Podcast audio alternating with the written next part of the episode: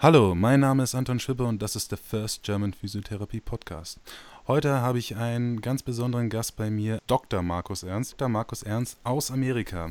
Er ist Doktor der Physiotherapie und ähm, hat einen sehr interessanten Lebenslauf hinter sich. Er hat in Deutschland angefangen als Physiotherapeut und hat dort auch seinen Bachelor gemacht. Nachdem er seinen Bachelor gemacht hat, ist er in die USA gegangen und dort besitzt er mittlerweile vier Kliniken.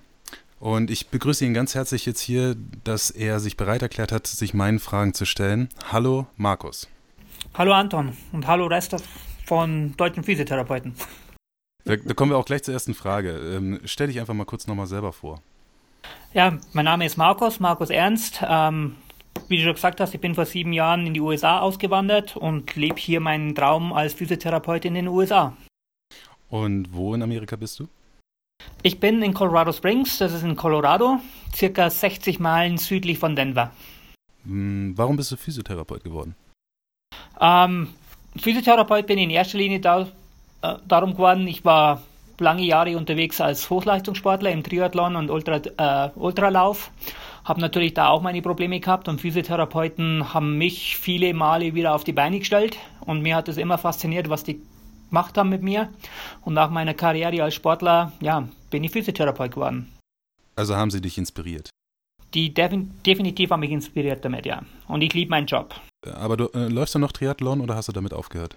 Also Triathlon mache ich nicht mehr. Ich mache einen Ultralauf. Das heißt, ich laufe im Prinzip ein oder zwei Mal im Jahr einen 100-Meilen-Lauf und mehrere 50-Meilen-Läufe. Und aber kein Triathlon mehr. Aber ich äh, glaube, 100 Meilen zu laufen ist auch schon eine ziemlich große Herausforderung.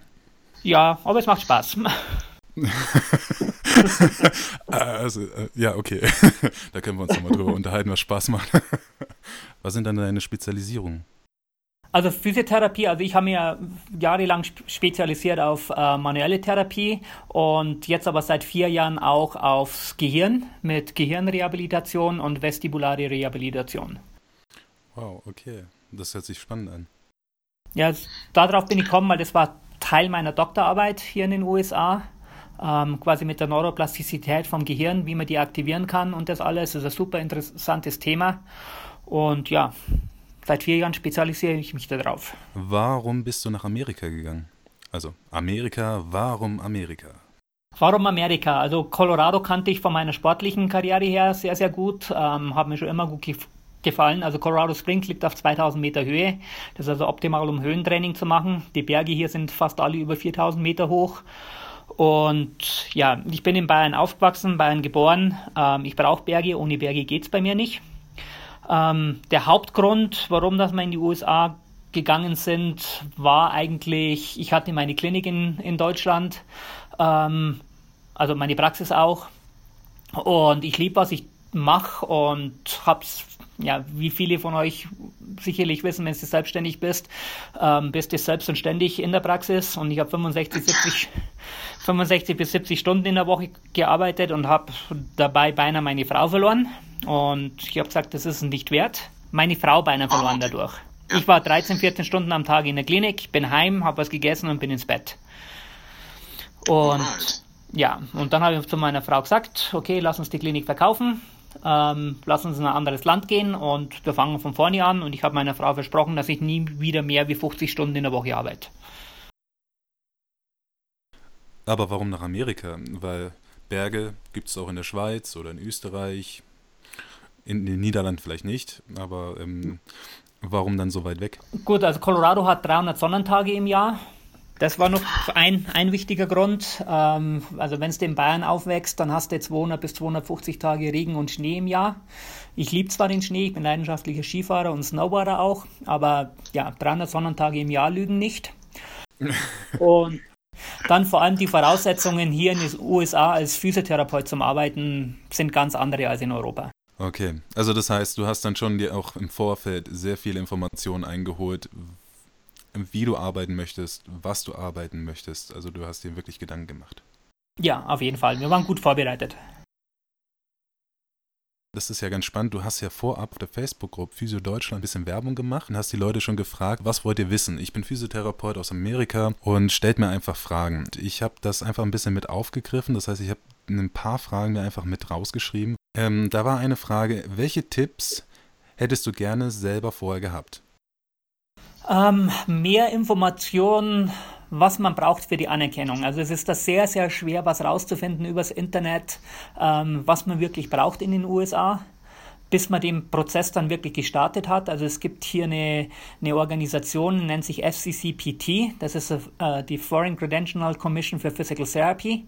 Das heißt, alle Physiotherapeuten, die irgendwo in einem Ausland die Ausbildung gemacht haben, müssen über diese Organisation gehen und herauszufinden, was sie machen müssen, damit sie die Anerkennung bekommen. Das ist eine sehr, sehr kostspielige Geschichte, weil die lassen sich das natürlich auch ganz schön bezahlen. Und da viel übers Internet jetzt rauszubekommen, was man wirklich braucht, ist sehr, sehr schwer. Und da wäre es natürlich schon super gewesen, wenn wir da mehr Tipps gehabt hätten. Ja gut, aber das ist ja nachvollziehbar. Aber ich habe ja auch gesehen, du hast ja einen Bachelor eigentlich gemacht. Ich habe einen Bachelor gemacht, ja, in Holland über Tim van der Laan in ähm, Utrecht. Aber Bachelor ist hier so gut wie gar nichts. Das heißt, das europäische Akademisierungssystem kann man nicht auf, die, auf das amerikanische Akademisierungssystem über, übertragen. Ähm, es ist seit 2007 so, dass alle, die Physiotherapeut werden wollen, Doktor werden müssen. Und ja, ist ein Minimum auf, äh, von sieben Jahren Studium hier in den USA. Die meisten benötigen, benötigen circa acht Jahre dafür. Und Ausbildungssystem ist hier sehr, sehr teuer. Also reine Studienkosten liegen zwischen 90 und 120.000 Dollar. Wow, okay für die Zeit. Und ja, ein Bachelor, also ein ausländischer Bachelor, so wie es jetzt bei mir war, das ist ein Minimum, um einzusteigen. War denn irgendetwas vorgefallen? Also das bedeutet, als du dann in Amerika warst, ist dann aufgefallen, dass der Bachelor nicht reicht? Oder gab es da irgendwelche Knackpunkte? Nochmal in Bezug auf die Frage von vorher.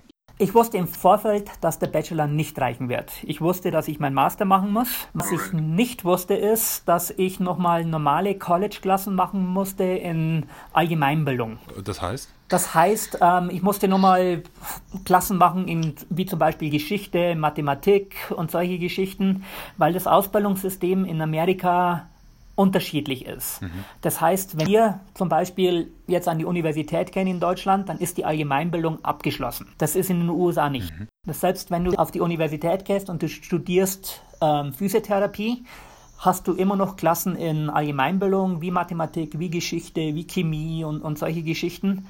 Und alles, was nicht auf einem College oder einer Universität gemacht worden ist, mhm. die USA nicht an. Das heißt, ich hatte quasi zu wenig Credits. Ja. die haben ein Credit-System quasi so ungefähr. Also pro Klasse kriegst du zwischen drei oder vier Credits. Und du musst Minimum auf, äh, von, ein Minimum haben von 60 Credits, um überhaupt an der Universität studieren zu können. Und alles, was wir mir anerkannt hatten, waren 23 Credits, quasi von dem Bachelor, weil da hat man ja auch ein bisschen Phys äh, Physik gehabt. Man hatte, ich hatte medizinisches Englisch bei mir im Bachelor dabei. Ähm, also da hatten sie mir ein paar Credits angerechnet, aber ich musste nochmal zurück und musste meine 60 Credits erstmal voll machen, bis ich mein verkürztes Masterstudium machen konnte. Wow. Das ist natürlich ein Hammer. Das war erstmal ein bisschen ein Schock. Und weil das hat natürlich alles zeitlich ein bisschen verzögert.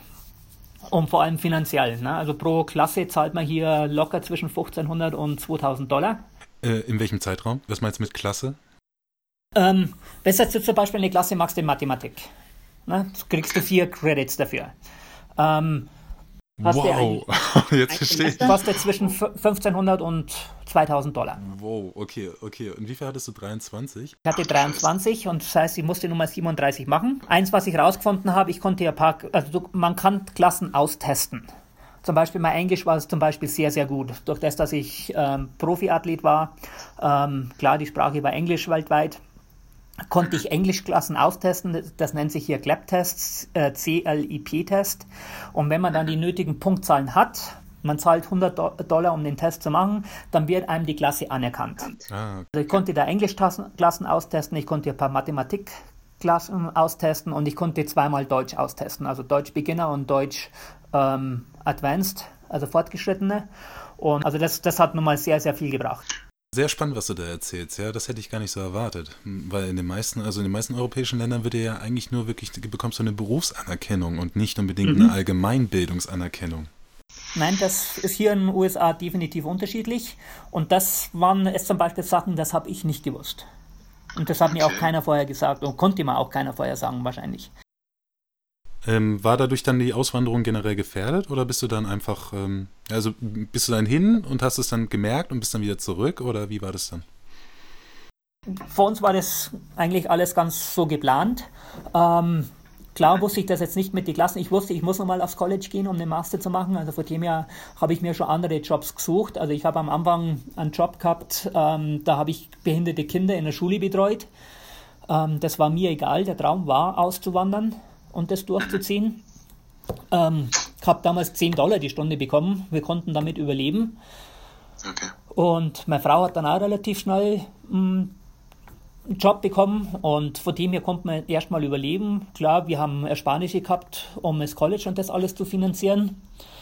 Und das Ziel war es einfach, wir haben es durchgezogen und ja, jetzt sind wir halt, ich bin jetzt seit sieben Jahren in den USA, also im Januar werden es jetzt sieben Jahre.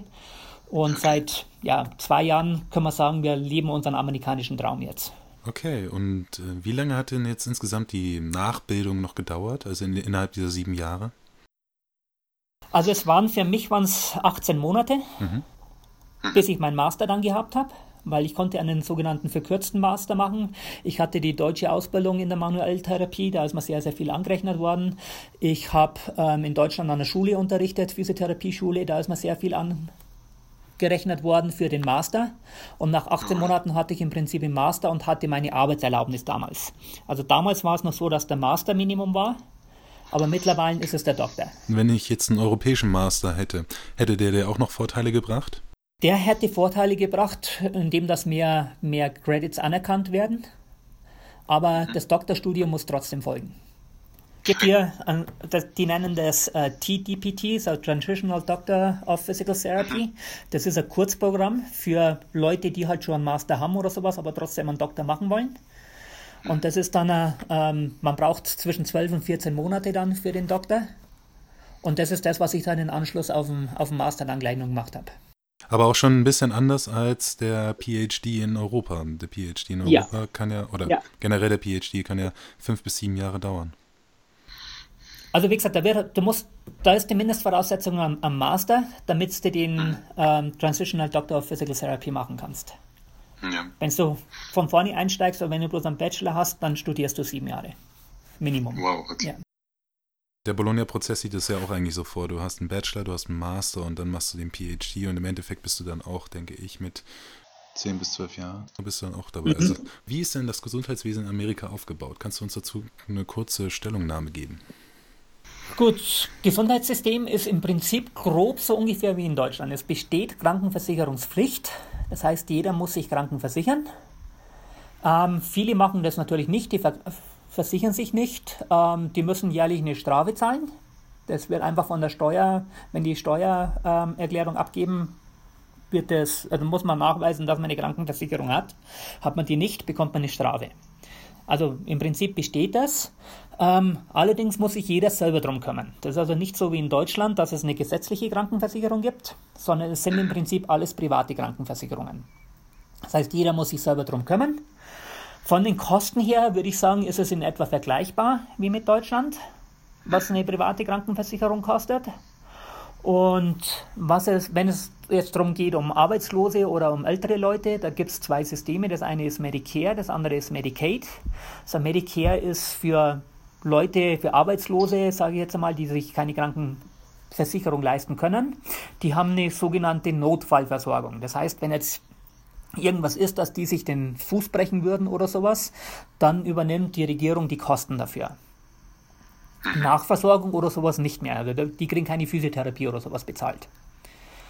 Med Medicare ist dann für die Leute, die in Rente sind, die, die Krankenversicherung. Ähm, die zahlen im Prinzip so gut wie alles, limitiert.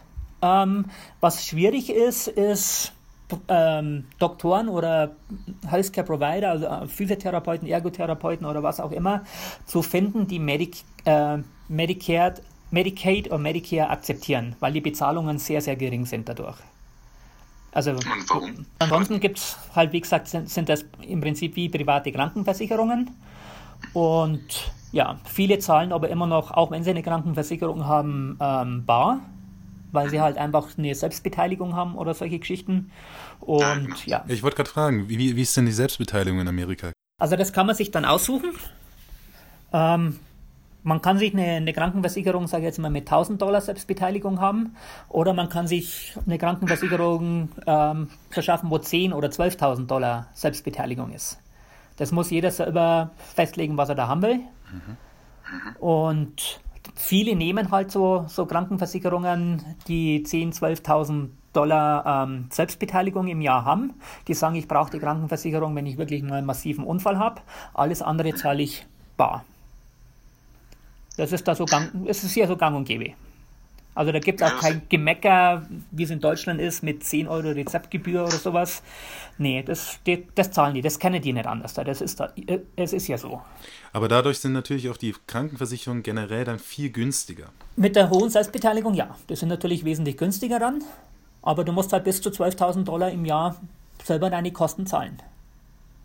Also es, es nimmt sich im Prinzip nicht viel. Ja, aber ich meine, wenn du jetzt so, wenn du ein junger Mensch bist und du weißt, du hast jetzt nicht unbedingt viele Krankheiten und so weiter, dann ist es ja für so jemand viel attraktiver, als zum Beispiel jetzt zu sagen, okay, ich, ich nehme jetzt eine Selbstbeteiligung von 300 Dollar oder sowas. Definitiv. Das ist jetzt wie bei mir. Also ich habe auch eine Krankenversicherung mit einer relativ hohen Selbstbeteiligung, weil ich sage, erstmal habe ich meine Therapeuten hier, wenn mir irgendwas fehlt. Ähm, und zum Doktor, die, also Vorsorgeuntersuchungen oder sowas sind die, die unterlaufen nicht den, den Selbstbeteiligungskosten, also die, sind immer, die werden immer bezahlt. Mhm. Und ich, ich sage dann von mir aus auch, ich brauche eine Krankenversicherung, wenn ich wirklich einen großen Unfall habe. Okay. Ja, also nicht so, dass ich irgendwelche Medikamente brauche oder sonst irgendwas. Ich lebe gesund, mir geht's gut. Und von dem her, ja, haben wir auch eine relativ hohe Selbstbeteiligung. Und wer bekommt von, wer bekommt denn generell jetzt Physiotherapie in, in Amerika? Also es gibt hier keine Rezeptpflicht. Also, also, es ist ein bisschen staatenabhängig in den USA, aber Colorado ist auf jeden Fall ein Staat, wo ähm, wir brauchen keine, kein Rezept von einem Arzt. Das heißt, wenn der Patient, ich sage jetzt einmal, wenn jetzt jemand kommt, der hat Schmerzen im Knie, dann untersuchen wir den, wir stellen die Diagnose, wir stellen einen Behandlungsplan, wir schicken den Behandlungsplan zur Krankenkasse. Innerhalb von 24 Stunden hören wir von der Krankenkasse zurück, ob das okay ist oder nicht.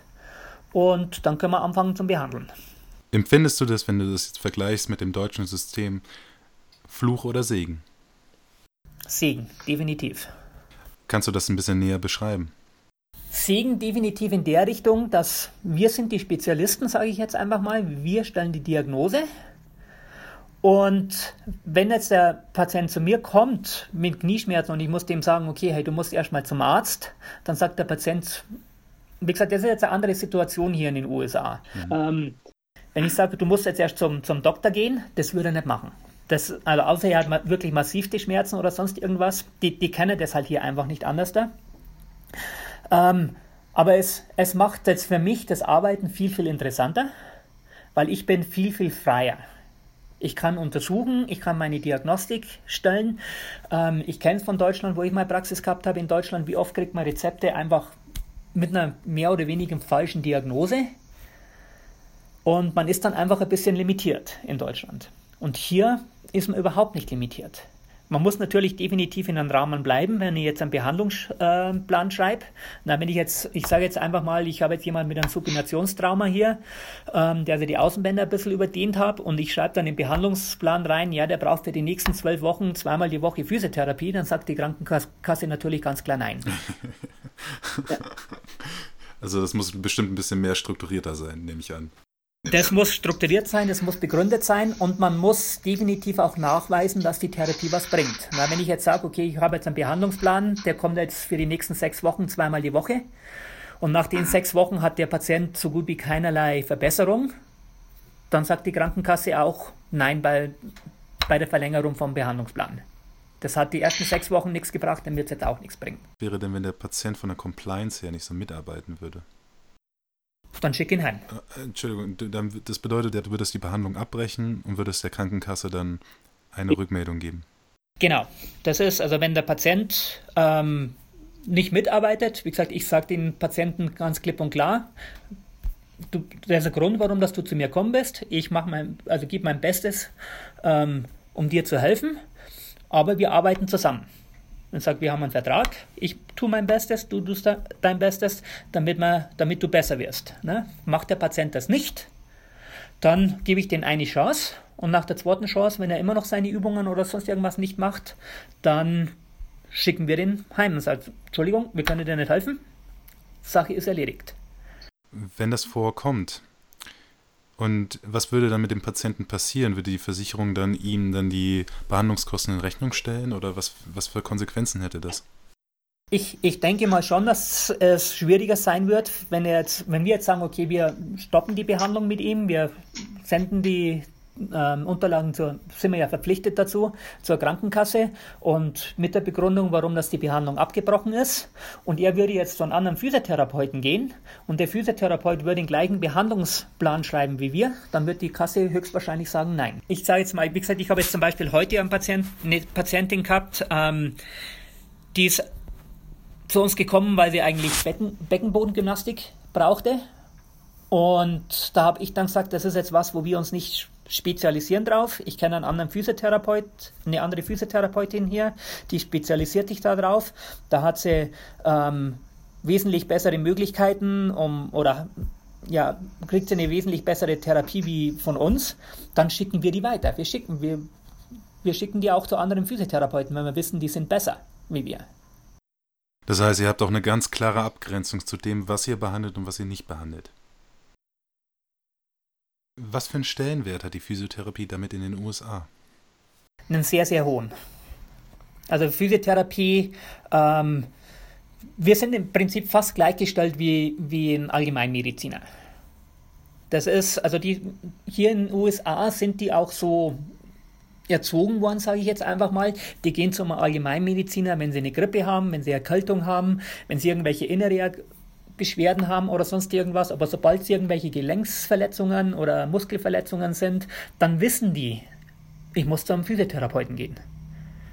Es ist nur ein bisschen eine Schwierigkeit mit den Chiropraktor hier, mit den Chiropraktiker. Das Land ist sehr verseucht mit Chiropraktikern, sage ich jetzt einfach mal. Und, aber das hat sich eigentlich in den letzten, ja, würde ich jetzt sagen, fünf, sechs Jahren hier um einiges geändert. Also früher, wie ich hier rübergekommen bin in die, in die USA, waren Chiropraktiker noch viel, viel mehr angesehen als Physiotherapeuten, aber das Blatt hat sich gewendet. Und warum ist der Stellenwert in den USA so hoch? Ich denke mal, es ist. Ich weiß, ich werde jetzt wieder ein bisschen anecken mit vielen deutschen Physiotherapeuten, aber ich sage einfach, es ist ein professionelleres Arbeiten hier als Physiotherapeut eben wie solche Geschichten, ähm, wie gesagt, ich weiß selber, wie ich Physiotherapeut in Deutschland war, man nimmt im Prinzip alles an. Ne? Das gibt es halt hier nicht. Jeder Physiotherapeut spezialisiert sich auf, auf ein Gebiet. Und wenn jetzt jemand kommt, wo ich sage, okay, ich kenne einen Physiotherapeuten, der ist da wesentlich besser wie ich, dann schicke ich den weiter, dann schicke ich den dahin. Sowas wird wahrscheinlich in Deutschland sehr, sehr selten passieren. Ja. Also du, das Beispiel, was du vorhin genannt hast, hattest zum Beispiel mit genau. dem Beckenboden. Und weitere Geschichte ist dann einfach auch noch ähm, die ganze Diagnostik. Also, wie gesagt, ich hab's ja, du hast ja gefragt, ist es Segen oder nicht? Also ich bezeichne das ganz klar als, als Segen, weil es einfach mein Arbeiten viel, viel mehr Spaß macht. Aber es ist auch eine ganz, ganz andere Verantwortung. Inwieweit? Weil du stellst die Diagnose. Stellst du eine Falschdiagnose, bist du dran. Du hast keinerlei Rückhalt. Du hast kein, ne, in Deutschland hast du ein Rezept vom Arzt, der stellt die Diagnose, du behandelst. Was passiert irgendwas? Geht im Prinzip zurück oder hat der Arzt eine falsche Diagnose gestellt, geht es im Prinzip zurück zum Arzt. Hier nicht. Da bist du, da musst du dich rechtfertigen. Du musst, du musst dich super auskennen mit Differentialdiagnostik, du musst dich auskennen mit den ganzen Red Flags. Und es ist deine Verantwortung zu sagen, okay, dem Patienten kann ich nicht helfen, sondern den muss ich irgendwo anders dahin schicken. Ich verstehe. Und bedeutet das dann aber auch, dass der Patient dann auf die Meinung des Therapeuten angewiesen ist? Das weiß ich nicht ganz genau, wie du das meinst. Wenn ich mir jetzt vorstelle, ich komme mit Knieschmerzen, so wie du das vorhin gemeint hattest, mhm. und der Therapeut vor mir stellt einfach eine falsche Diagnose und behandelt mich über acht Wochen falsch Was wäre dann die Kon Konsequenz daraus? Die Konsequenz daraus wäre, dass er sich verklagen kann. Und von was reden wir dann? Im, also in, mal so in Zahlen gerechnet? Ähm, also, man, es ist wahrscheinlich weltweit bekannt, dass die, die Zahlen sehr, sehr hoch sein können in den USA. Und es kommt natürlich dann darauf an, okay, habe ich den durch meine Behandlung wirklich Schaden zugefügt oder war es jetzt nur eine zeitliche Geschichte, dass er acht Wochen im Prinzip verlorene Zeit gehabt hat in der Therapie. Ähm, darauf kommt es natürlich drauf an. Aber wenn nachgewiesen werden kann, dass ich durch meine Behandlung den Schaden zugeführt habe, dann sind wir da gleich im Millionenbereich. Aber soweit ich weiß, haben die Amerikaner ja auch und vor allem auch die äh, amerikanischen Physiotherapeuten haben ja auch Leitlinien, an denen sie sich ja orientieren können. Ganz klar, aber es Die sind ja auch rechtlich bindend dann in dem Fall, oder? Hm, ich würde jetzt nicht sagen, dass die rechten bindend sind. Wenn du eine falsche Diagnose stellst oder du eine falsche Behandlung machst aufgrund einer falschen Diagnose, musst du dich rechtfertigen dafür. Klar kann man die Leitlinien mit herziehen. Sind jetzt die wirklich rechtend bindend? Würde ich sagen, nein. Es kommt auf den Richter drauf an. Oh, okay. Ist das schon mal passiert? Nein, bei dem, dass ich jetzt hier bin, ist mir das noch nicht passiert. Aber hast du auch mal von Kollegen gehört, denen das passiert ist? Ja, mein Partner ist das zum Beispiel passiert, aber also der Patient hat ihn verklagt, aber ähm, er konnte es nachweisen, mehr oder weniger, dass von seiner Therapie da nichts verschlechtert worden ist. Und das hat sich über drei Jahre hingezogen. Und in den drei Jahren, also in den drei Jahren, wo dieser Prozess gelaufen ist, hat er eine sogenannte ähm, Restriction bekommen, eine Einschränkung mit seiner Lizenz. Er durfte zwar noch behandeln, aber er durfte keine, äh, keine Diagnosen mehr stellen. Das heißt, jemand anders musste die, die Evaluation, den Befund machen und dann durfte er behandeln. Bis, er, bis das Gerichtsurteil durch war und ähm, er nachweisen konnte, dass es nicht seine Schuld war, dann hat er wieder seine volle Lizenz bekommen. Wow, okay. Das sind natürlich ganz andere Töne als in Deutschland. In Deutschland äh, unterliegt man ja doch noch irgendwie, hat man doch noch den Schutz des Arztes. Genau. Und das ist ja in Amerika ja dann nicht der Fall. Nein. Da haben wir keinerlei Rückhalt, weil, wie gesagt, man, du stellst die Diagnose. Ne? Obwohl ich ja auch sagen muss, das Ausbildungssystem in Amerika ist ja auch ganz anders als in Deutschland. Das muss man ja auch mit berücksichtigen. Also das, was genau. du gesagt hast, das sind ja Sachen, die, die lernst du ja in einer deutschen Physiotherapie-Ausbildung nicht, oder? Überhaupt nicht. Also da musste ich ja viel mit den Klassen nachholen. Also mit so physiotherapeutischen Diagnose und das alles mit der Differentialdiagnostik. Das gleiche mit, ähm, mit der Pharmazie. Also ich musste da einige Klassen machen. Ähm, Physiotherapeuten hier in den USA dürfen auch Schmerzmedikation ver, äh, verschreiben. Und dann muss man natürlich wissen, was und wie man was verschreibt. Was für Schmerz Schmerzmedikamente? Opiate oder? Ja, die geht nur über einen ähm, Allgemeinmediziner, aber andere Schmerz, also wir dürfen auch Injektionen im Prinzip geben. Mhm. Und ja, aber so, so Schmerzmittel ähm, wie, ähm, also es sind schon Schmerzmittel, die nicht so einfach über den Counter, also über die Theke kommen. Man braucht ein Rezept dafür. Also nicht einfach wie, wie Aspirin oder sowas, sondern es sind schon höher. Also keine Non-Steroiden Antirheumatika, sondern es sind dann, das sind dann schon ein bisschen. Genau. Also sowas dürfen wir als Physiotherapeut im Prinzip verordnen. Und von dem her muss man natürlich da in der Pharmazie auch die entsprechende Ausbildung haben. Dadurch steigt ja auch dann äh, die Professionalität selber im Beruf, oder? Definitiv, ja. Klar hast du natürlich die Patienten, die dann zu dir kommen und sagen, hey, kannst du, ich brauche keine Behandlung, ich brauche bloß ein anderes Rezept. Da sagen, sagen wir ganz klar nein. Ne? Also wir verordnen sowieso so gut wie keine Schmerzmedikamente. Mhm. Und ja, also wirklich, wenn es man muss da immer ein bisschen absehen. Ne? Es ist alles ein bisschen anders hier in den USA. Es ist ja nicht so, wenn ich jetzt, sage jetzt mal, ich habe jetzt mal, ich sage jetzt einfach mal Rotatorenmanschetten ähm. Ne?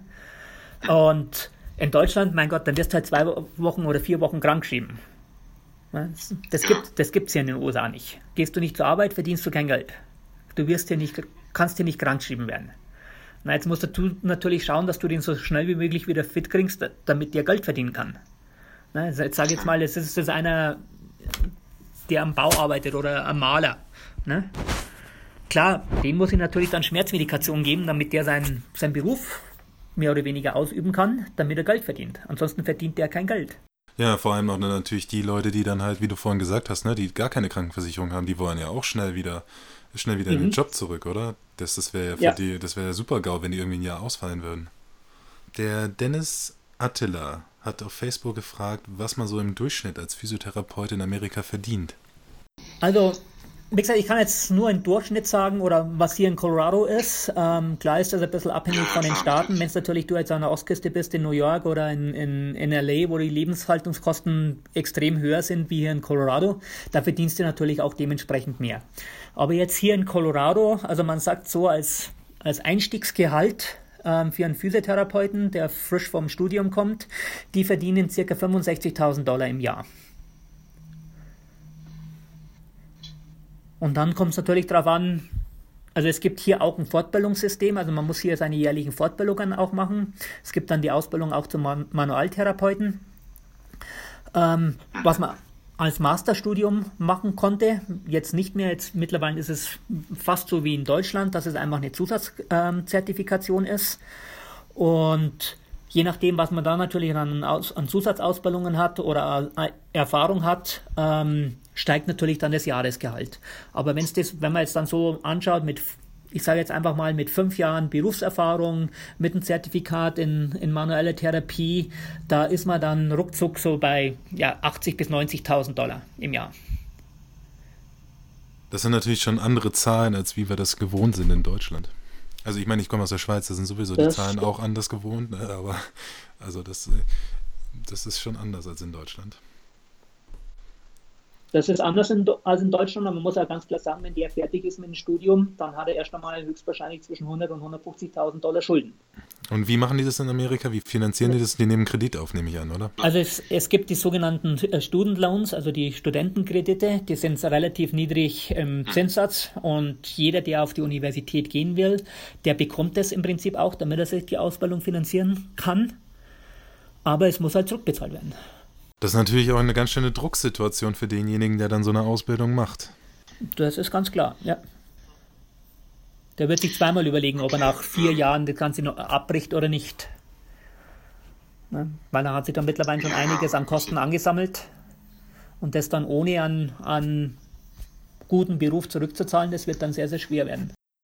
Äh, wie ist deine generelle Wahrnehmung von Physiotherapeuten in den USA? Sind die sind die motiviert zu arbeiten? Wollen die arbeiten?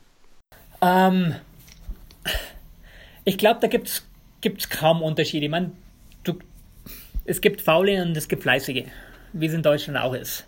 Na, also wie gesagt, ich habe in Deutschland an einer Physiotherapieschule ähm, sehr engen Kontakt gehabt. Also wir haben Praktikanten gehabt und alles und man sieht sofort, wenn es dann Praktikanten hast von der Physiotherapie, okay, wird das ein guter Physiotherapeut oder nicht. Ich meine, es gibt es hier genauso. Also wie ich meine erste Arbeitsstelle hier in in USA, ähm, wo ich als Physiotherapeut dann gearbeitet habe, ähm, ich habe nach drei Monaten wieder gekündigt, weil ich gesagt habe, ich kann da nicht arbeiten, das, das bringt mich um. Physiotherapie für den war das wirklich, der Patient ist gekommen, die haben ihn fünf Minuten auf, eine, auf ein Laufband gestellt oder auf ein Elliptical, dann haben sie den Patienten ein Blatt Papier gegeben, wo fünf, sechs Übungen drauf waren und das hat der Patient dann gemacht und das war die ganze Behandlung.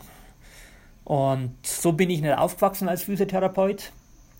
Und währenddessen, dass der, der Patient die Übungen gemacht hat, hat der Physiotherapeut YouTube-Videos angeschaut. Also es also die Frage zielt so ein bisschen eigentlich mehr so auf die Situation ab, ob, ob es ein großes Abwandern aus dem Beruf gibt. In Deutschland hat das große Problem jetzt mit der Physiotherapie, dass viele abwandern. Dass sie nicht mehr in dem Beruf bleiben. Nee, das gibt es ja nicht, weil man kann hier gutes Geld machen mit Physiotherapie das gibt es hier weniger. Also wie gesagt, man, man findet sehr, sehr, sehr gute Physiotherapeuten, aber so ist es in Deutschland auch. Und es gibt sehr, sehr gute und es gibt welche, ja, die sollten nicht in dem Beruf sein. ja, das ist leider überall. Ne? die, wie gesagt, die findest du hier in den USA auch. Wie gesagt, das, das sind halt dann auch wirklich, also ich kann das ganz, ganz offen sagen, meine erste Arbeitsstelle war in einem Krankenhaus hier, wo ich gearbeitet habe. Und ja, würde ich nie wieder machen hier. Also ich würde auch nie einen Physiotherapeuten einstellen, der vorher, was weiß ich, zwei, drei Jahre in einem Krankenhaus gearbeitet hat. Als Physiotherapeut. Weil da einfach das Arbeiten ganz anders ist als in der, in der Praxis. Also wenn es jetzt hier so, so Okay. Praxen sind, die sich spezialisieren auf manuelle Therapie oder ähm, jetzt auch auf Neurologie oder sowas, da haben wir eigentlich sehr, sehr motivierte ähm, Physiotherapeuten, weil die interessieren sich dann auch für den Beruf. Das ist natürlich auch das Spannende, wenn du sagst, manuelle Therapie oder Praxen, die sich auf manuelle Therapie spezialisiert haben. Ist denn die manuelle Therapie in den USA anders als in Deutschland? In dem Sinn anders, dass hier schon auch sehr viel manipuliert wird. Ähm, Physiotherapeuten dürfen das, die dürfen hier manipulieren. Und ja, also das würde ich jetzt sagen, ist, ist in erster Linie jetzt einmal der, der gröbste Unterschied in der manuellen Therapie hier. Ansonsten gibt es hier genauso die verschiedenen Konzepte nach Maitland, nach Mackenzie, nach Kaltenborn. Ähm, Kaltenborn ist Mhm. nicht so populär wie in Deutschland hier. Und ja, aber einzigste große Unterschied ist, dass halt sehr viel manipuliert wird hier auch.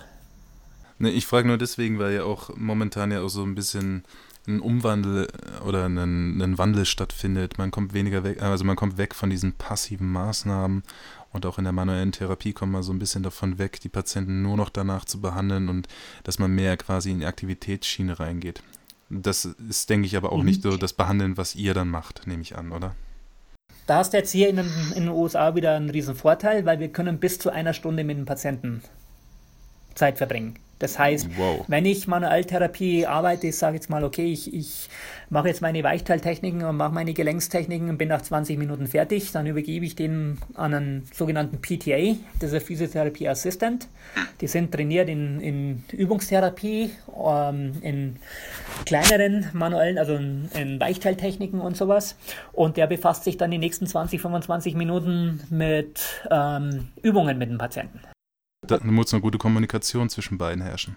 Da muss ich gut, ja, Kommunikation ist, ist alles. Also wie es bei uns jetzt hier in der Klinik ist, wir haben einmal, im Monat, äh, einmal in der Woche ein Meeting, wo Patienten durchgesprochen werden, wo besprochen wird, okay, was wird mit dem Patienten gemacht. Und ja, dann weiß der, der PTA im Prinzip, ähm, was er Schwerpunkt legen muss, muss er stabilisieren, muss er mobilisieren, welche Regionen er arbeiten muss. Und das läuft super. Und ähm, verändert sich denn auch generell das Gedankengut gegenüber der manuellen Therapie? Oder ist es immer noch State of the Art? Ähm, werden dort die Behandlungsansätze dort auch, verändern die sich momentan? Also wie gesagt, dass nur manuelle Therapie passiert hier in den USA, das hat man nicht. Es ist immer ein manueller Bereich oder ein manuell, manuelltherapeutischer Bereich und dann ist der Übungsbereich. Das ist immer kombiniert. Okay. Dann kommen wir aber dann einfach nochmal zur, zur nächsten, ich sag's mal, Zuschauerfrage. äh, hier, hat, hier hat Britta von Widding hat gefragt, ob sich denn die ganze Aktion lohnt, beziehungsweise sie lohnt sich ja eigentlich nur dann, wenn man frisch vom Examen kommt. Oder Ähm, ja und nein. Also ich war ja relativ spät Einsteiger in der Physiotherapie, durch das, dass ich fast zehn Jahre Leistungssport gemacht habe. Und habe ganz früh also mal angefangen als Radio- und Fernsehtechniker eine Lehre zu machen. Und also, wie ich mit der Physiotherapie angefangen habe, war ich 34 Jahre alt. Bin jetzt 47. Hat sich jetzt für mich gelohnt? Ich würde definitiv sagen, ja. Ähm, es, ich sage jetzt mal einfach mal, es muss sich jeder selber festlegen, würde sich das lohnen für mich, jetzt hier einfach in die USA zu gehen, im Extremfall nochmal sieben Jahre das Ganze zu studieren. Hat man Vorteile, wenn man die deutsche Ausbildung hat beim Studium, ganz klar, man hat das Wissen schon. Das heißt, man tut sich wesentlich einfacher im Studium. Ähm, das, das muss ja natürlich jeder selber festlegen. Ne? Ähm, wenn man natürlich die, die finanziellen Möglichkeiten anschaut, was man danach hat als Physiotherapeut hier in den, Deutsch, äh, in den USA und das ganze Arbeiten als Physiotherapeut. Also ich, mich würde es mit Sicherheit nicht mehr zurückziehen nach Deutschland und dort als Physiotherapeut zum Arbeiten. Hat es für mich gelohnt? Also ich kann es ganz klar mit einem Ja beantworten. Und so muss er eigentlich jeder selber feststellen. Klar, für einen 50-Jährigen wird sich das jetzt noch rentieren. in die USA und dort nochmal sieben Jahre aufs Studium zu gehen, würde ich sagen, nein. Also ich war 41 Jahre alt, wie ich in die USA ausgewandert bin und ja, ich bereue es nicht. Also das, was er erzählt, das klingt auf jeden Fall spannend und das macht wirklich neugierig. Der Svensson Schlinge hat aber auch noch gefragt, ab 2020 will die ABTA nur noch promovierte Therapeuten an die Patienten lassen. Was passiert mit den Bachelors, den Physio Assistants und, und, und, und, und? Also es gibt hier das sogenannte Grandfather-Gesetz, also Großvatergesetz. Das ist, was man ist und was man hat, kann man einem nicht wegnehmen. Das heißt, wenn du lizenzierter Physiotherapeut bist oder Physiotherapieassistent, also auch die müssen lizenziert sein, die brauchen eine Lizenz, dann hast du die Lizenz auf Lebenszeit. Außer du lässt dir irgendwas zu Schulden kommen. Ne? Dann, also ich sage jetzt mal, du machst die falsche Behandlung, du, du ähm, verletzt jemand bei der Behandlung, dann kann das sein, dass dir die Lizenz entzogen wird. Aber ansonsten, jetzt nur durch eine Gesetzesänderung, kannst du die, die Lizenz nicht verlieren die behalten die Lizenz. Aber auf lange Sicht betrachtet würden die ja aussterben. Also, also nicht der Bachelor vielleicht, aber der Physio Assistant auf jeden Fall, oder? Wie das jetzt ist mit dem Physio Assistant, das, das ist eine gute Frage. Also es, es besteht jetzt momentan auch noch die, der Gedanke, dass man das Studium ein bisschen umstellt, dass man die ersten vier Jahre von dem Studium hernimmt, ähm, einen sogenannten Bachelor-Abschluss quasi dadurch macht in der Physiotherapie oder als Physiotherapie Assistance. Also das heißt, die wollen also auch den Physiotherapie Assistance akademisieren hier. Das heißt, die ersten vier Jahre, man könnte dann das Studium abbrechen und wäre dann Physiotherapie Assistance. Macht man die nächsten drei Jahre weiter, bekommt man, also wird man der Physiotherapie, der Doktor, der Physiotherapeut. Also das, das sind jetzt so momentan die Gedanken, wie sich das in Zukunft abspielen soll, weil momentan ist der PTA, das ist ja drei Jahre ähm, Schule an einem College, das heißt kein Bachelorabschluss oder sonst irgendwas, ist aber ein College-Abschluss. Und das ist man jetzt einfach um überlegen, ob man das aufstockt zu einem Bachelor und von dem PTA-Bachelor dann weitermachen kann als Doktor der Physiotherapie. Wie schätzt du denn den Einsatz des Verbandes selber für die Therapeuten in den USA ein? Sehr gut. Sehr gut. Also ich glaube schon, dass da mehr passiert als in Deutschland. Wie gesagt, in erster Linie das ganze evidenzbasierte Arbeiten. Die ganzen Leitlinien, was die haben, ähm, also ich glaube, das sind neben den Holländern weltweit mit die besten Leitlinien in der Physiotherapie, was man findet. Und da wird sehr viel, sehr viel Geld und, und Zeit investiert in diesen Leitlinien. Dann natürlich auch noch eine andere Frage. Wie setzt du Evidence-Based Practice in deiner Firma um? Wir versuchen das sehr, sehr hoch umzusetzen, ähm, wobei ich, das habe ich jetzt auf, auf Physio Deutschland gepostet. Ähm, auch sagen muss, man muss vorsichtig sein mit den ganzen Evidence-based Geschichten. Sollte das die Grundlage sein? Ja. Aber ich sage ganz klar, muss man wirklich alles immer beweisen, dass es funktioniert? Das sage ich nein. Wenn es einem Patienten geholfen hat, auch wenn es ein Placebo ist, ist da irgendwas falsch dran. Wenn der Patient, wenn es dem Patient besser geht, Nein. Das Problem ist, dass dann so ein Beispiel, was du gerade genannt hast, dann erst recht generalisiert wird. Verstehst du, dann nimmt, nimmt man so etwas, weil man sich seiner Grenzen vielleicht auch in dem Fall nicht bewusst ist, dass man nicht weiß, dass es sowas wie Verzerrungsfaktoren gibt und, und, und, und, und. Und dann das dann ja. benutzt, um dann generell so zu behandeln. Ich glaube, das ist eher ein größeres Problem. Also wie gesagt, ich bin ja jetzt schon seit sieben Jahren nicht mehr in Deutschland. Ähm, ich komme zwar immer nur einmal im Jahr nach Deutschland, wo ich Kurse unterrichte, aber mhm wie gesagt, ich kenne mich jetzt in Deutschland auch nicht mehr so aus, aber ich würde schon sagen, dass es in den USA definitiv mehr auf den Evidence-Based geht. Wie gesagt, wir sehen es jetzt selber bei uns hier, weil wir haben ja ein, quasi eine eigene Therapie entworfen, wo wir jetzt das Ganze im Evidence-Based nachweisen müssen, um das Ganze auch lizenziert zu bekommen. Ne? Da sind jetzt in den letzten zwei Jahren viele Studien gelaufen und laufen noch momentan. Und ja, ohne, ohne dem wird man nie eine Genehmigung bekommen, jetzt unsere eigene Therapie zu benennen und durchzukriegen. Und ich. Wir haben jetzt schon sehr viele spannende Sachen eigentlich miteinander besprochen. Wir sind auch schon fast am Ende von der Zeit. Du in Amerika, du, du bist ja schon in der Zukunft. Aber was würdest du dir denn für die Zukunft wünschen? Definitiv wünschen, dass es genauso akademisiert wird wie in Deutschland. jeder will mal, also mehr Anerkennung haben in Deutschland als Physiotherapeut. Ähm, jeder will mehr oder weniger den DRS-Zugang haben in Deutschland. Therapeuten in Deutschland ähm, lernen müssen, ist, dass man sowas nur durch mehr Verantwortung bekommt. Und mehr Verantwortung heißt einfach eine akademische Ausbildung. Reicht jetzt dafür der Bachelor aus, würde ich sagen, nein. Na, also ich finde dieses System hier, wie es in den USA mittlerweile ist, dass der Physiotherapeut der Doktor ist, ähm, finde ich eigentlich die Zukunft der Physiotherapie. Na, somit bekommt man Anerkennung in der Gesellschaft, somit bekommt man Anerkennung von anderen Ärzten. Man ist Arzt und ja, es, es wie gesagt, ich erlebe es hier in, in, den USA, wenn ich mich vorstelle, ähm, bei einem anderen Doktor, um einfach ja, eine Zusammenarbeit ähm, zu haben, es ist ein ganz anderer Stellenwert. Ne? Wenn du als Physiotherapeut zu einem, zu einem deutschen Doktor gehst, der schaut dich an, was willst du hier so ungefähr. Ne?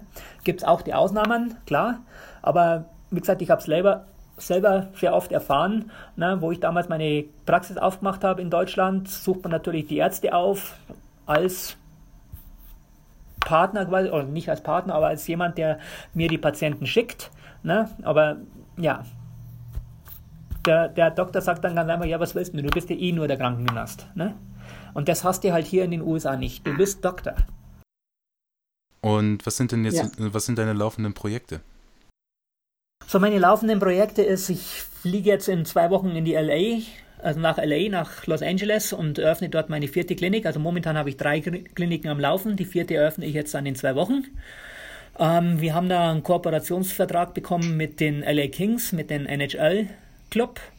Und das ist jetzt mein nächstes Projekt, sage ich jetzt mal. Und dann das Langzeitprojekt für nächstes Jahr, was wir hoffen, dass wir nächstes Jahr durchkriegen, ist, dass wir eine Lizenz bekommen ähm, für unsere Behandlungstechnik, also für unsere Behandlung, was wir jetzt hier entwickelt haben, um Neuroplastizität im Gehirn ähm, zu aktivieren.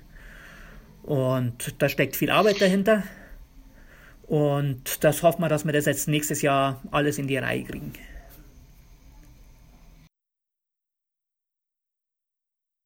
Also www.turningpointmedicalgroup.com. Also alles ein Wort, turningpointmedicalgroup.com. Und was du alles auch machst, das kann man ja auch alles auf deiner Internetseite ja auch nachvollziehen. Ich werde auch noch zusätzlich dann den Link in der Beschreibung dann darstellen. Ich möchte mich erstmal hier an der Stelle bei Markus Ernst bedanken, dass er sich meinen Fragen gestellt hat. Er hat uns einen Zukunftseinblick gegeben, wie es sein könnte, wie die Physiotherapie vielleicht in den nächsten Jahren aussehen könnte, was man sich so als Beispiel auch nehmen könnte, damit die Physiotherapie sich irgendwo hin entwickelt. Und dafür möchte ich mich auch ganz herzlich dann bei dir bedanken und ich wünsche dir auf jeden Fall noch einen schönen Abend. Obwohl bei dir ist jetzt ja, Nachmittag, bei mir ist Abend, bei dir ist Nachmittag. genau, bei mir ist es 2 Uhr, ja. Ja, genau. Okay, danke dir, Markus, und dir einen schönen Abend noch. Ich würde mich riesig darüber freuen, wenn ihr mein, wenn ihr meinen YouTube-Channel und meinen Soundcloud-Channel ebenfalls abonnieren würdet, beziehungsweise hinterlasst ein Gefällt mir unter diesem Link, damit dieses Projekt weiterleben kann. Danke.